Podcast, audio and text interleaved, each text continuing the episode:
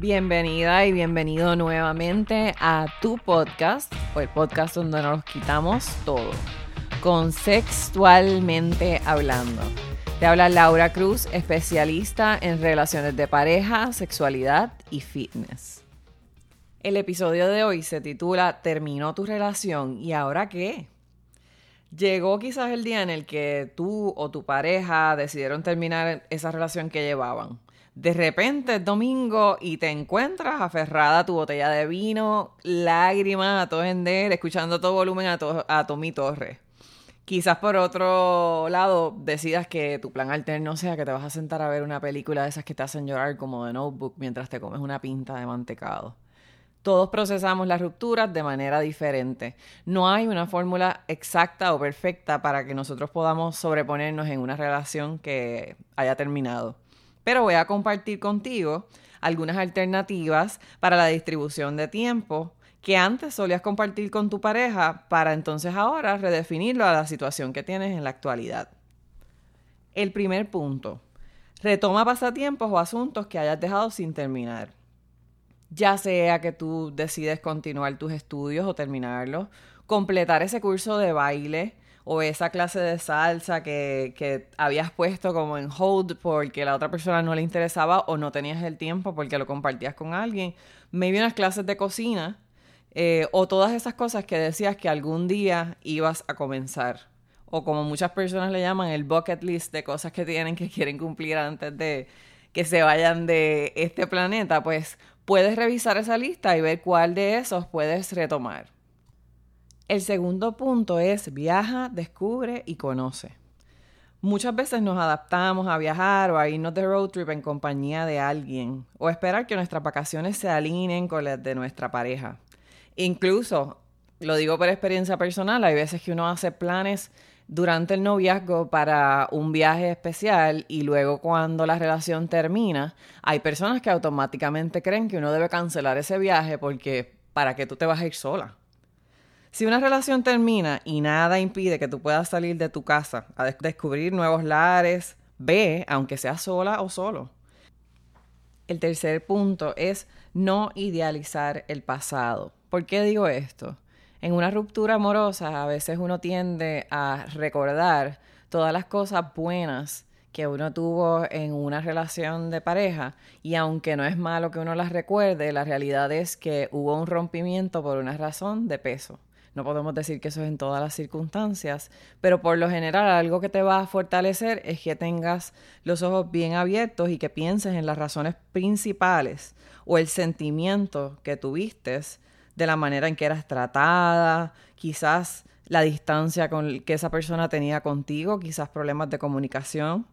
A veces es bueno que uno hable con una amiga porque ellas en ocasiones tienen mejor memoria que uno y te pueden acordar la lista de cosas por las que tú te quejabas o por las que tú razonaste que era buena idea eh, romper esa relación. Así que en lugar de mirarlo a través de esos eh, rose colored glasses o viéndolo a través de un cristal color de rosa, es mejor que pienses cuáles fueron las razones por las que decidiste romper esa relación.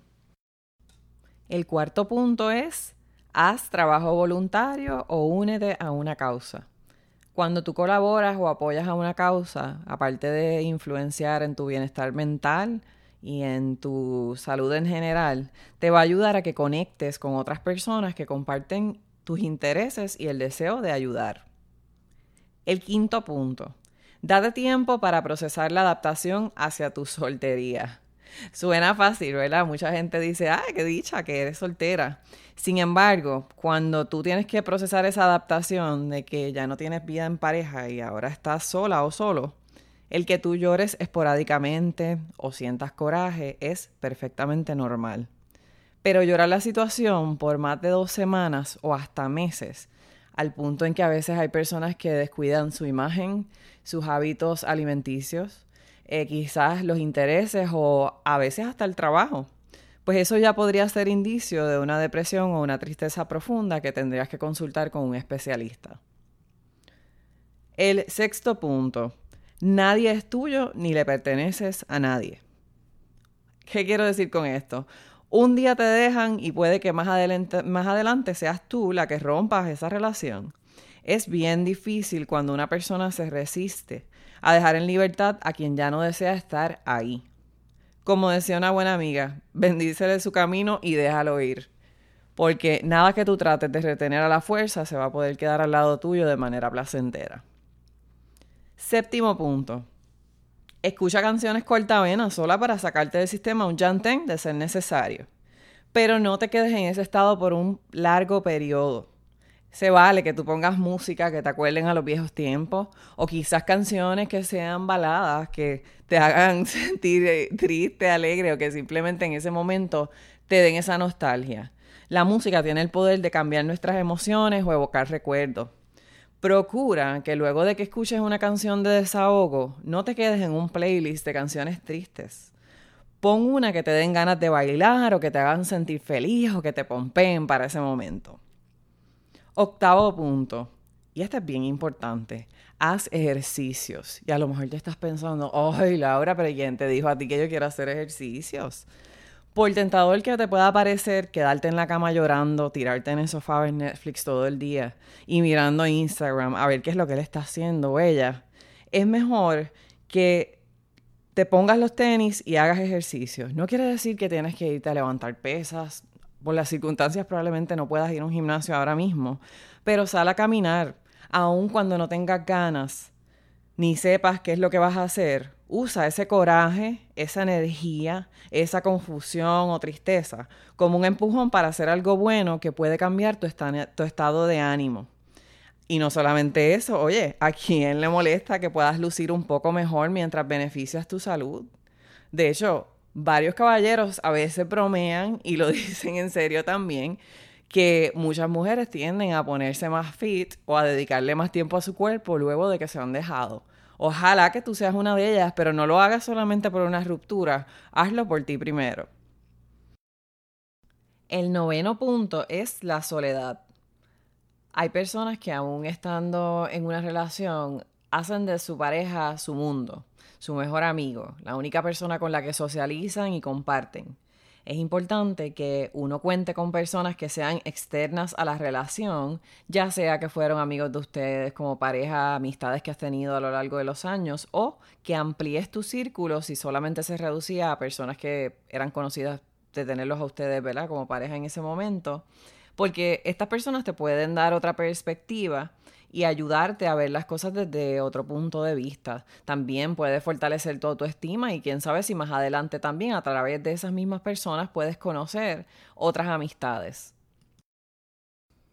El décimo punto es que aunque una ruptura puede ser difícil, piensa en la vez que anteriormente tuviste que romper una relación y pensaste que era el fin del mundo ¿A cuántas no nos ha pasado que tuvimos una ruptura, que nos sentimos tan tristes o estábamos tan enamoradas de esa persona que no veíamos más allá que lo que teníamos de frente?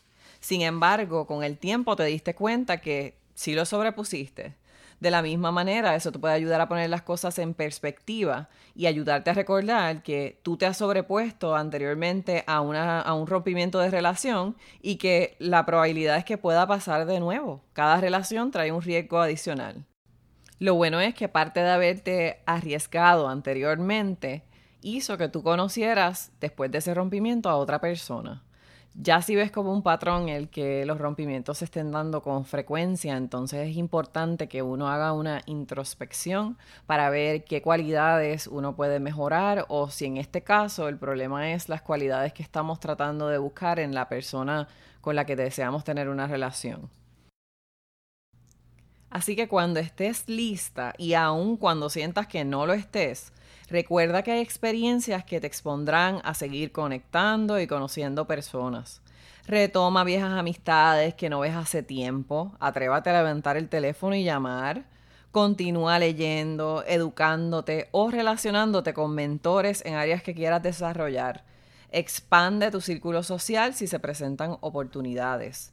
No te limites si alguien te invita a salir, no estés pensando que tiene que ser necesariamente una cita. Muchas veces el uno seguir conociendo personas te abren oportunidades tanto personales como profesionales.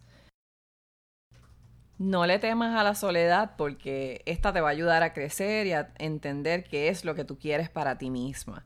Además, vas a aprender acerca de qué deseas o no para una relación futura.